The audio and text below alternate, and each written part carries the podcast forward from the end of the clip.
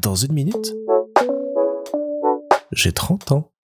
Salut Alors pendant notre petite escapade à Lisbonne, on a aussi pris le temps de rattraper quelques séries et films qu'on n'avait pas eu le temps de voir, et notamment The Menu qui est disponible chez nous sur Disney+.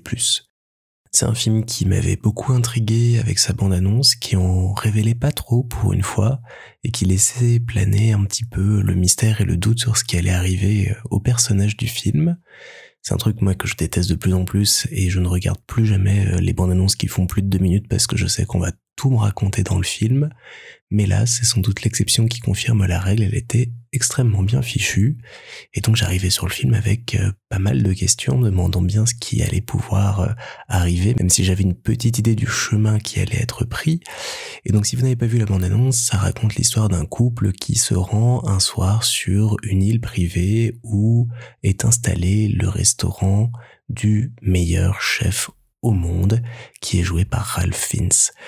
Et ce dîner qui mélange à la fois euh, spectacle, grande cuisine et émotion très forte dans les assiettes va petit à petit euh, tourner vinaigre et je ne vous en dirai pas plus. J'ai beaucoup aimé le film parce qu'il arrive à trouver un équilibre qui est assez tendu entre le thriller, l'humour, l'horreur, un poil de fantastique par moment, des choses euh, hyper euh, fines dans son écriture qui rendent l'ensemble très cohérent. À aucun moment on est perdu par le film. Il y a beaucoup de petites références, notamment à des émissions de cuisine très connues qui viennent aussi nous aider à nous faire rentrer euh, très vite dedans. Et ce, ce petit mélange est concocté bah, comme un bon petit plat et marche très très bien parce que je m'attendais à un truc un peu plus horreur que ça au final.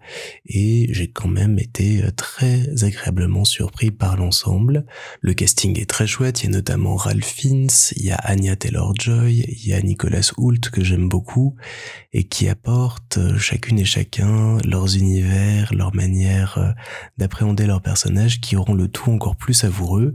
Et derrière toute cette histoire se cache une très jolie critique sociale aussi qui marche très très bien et qui nous percute dans les dents euh, dès la première demi-heure de film assez magistralement. Donc, euh, ouais, The Menu, on a vraiment apprécié, on a passé un tout bon moment euh, à le regarder.